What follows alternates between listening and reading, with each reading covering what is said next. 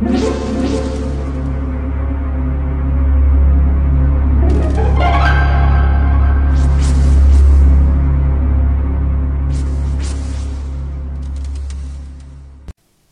家好，我是小依依，欢迎收听一分钟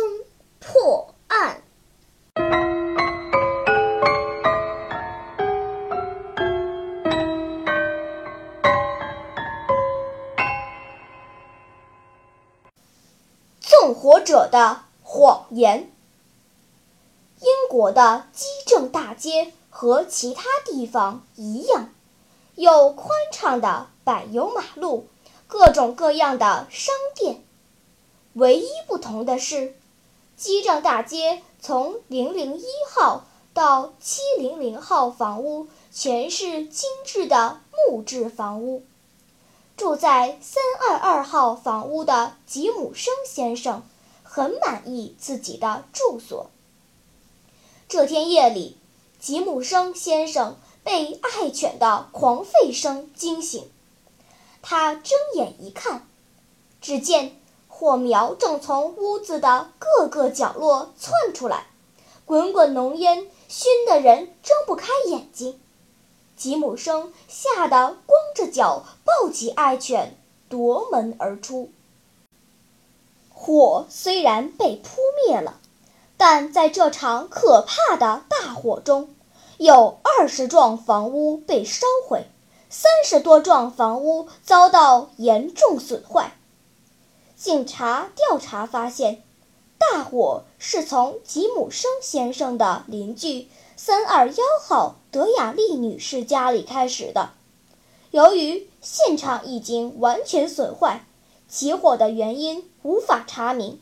好不容易逃了出来的德雅丽女士。听到丈夫和孩子没能从火海中生还的消息后，悲痛地昏了过去。过了一会儿，德雅丽女士精神状态好了一点儿，警察开始向她询问她起火的原因。德雅丽说：“我们昨天晚上参加一个朋友的派对，一直到深夜才回家。回家以后。”我丈夫和孩子都说很饿，我就去给他们煎牛排。牛排快煎好的时候，我忽然听到孩子大哭起来，于是我赶忙放下牛排，跑到客厅里。原来孩子的手掌被玻璃划破了。我丈夫这时也跑了过来，他把孩子带到浴室进行清洗和包扎，而我返回厨房。没想到我出去的时候忘记关煤气炉，火焰已经在锅里烧了起来。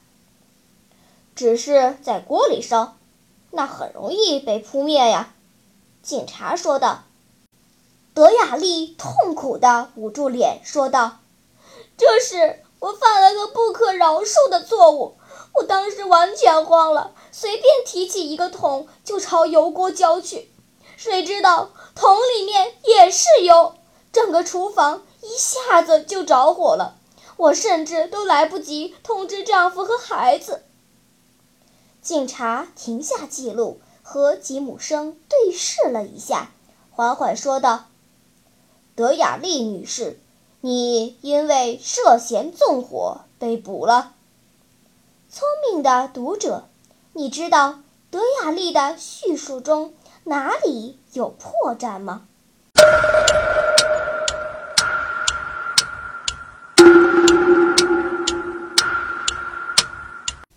你想出答案了吗？现在是拨开云雾探寻真相的时刻。原来水的密度比油的密度大。因此，如果是油着火的时候用水去浇，反而达不到灭火的效果；而在锅里油着火的时候，迅速倒上一桶油，正在着火的油会因为缺氧而停止燃烧。德雅丽说：“倒上油导致整个厨房都着火，显然是在说谎，因此断定他就是纵火犯。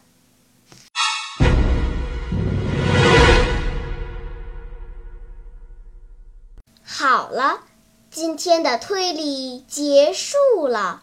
小朋友们，你喜欢听悬疑推理故事吗？如果喜欢，就请关注小依依讲故事吧。在喜马拉雅 FM 上，我将为你呈现更多谜一样的故事。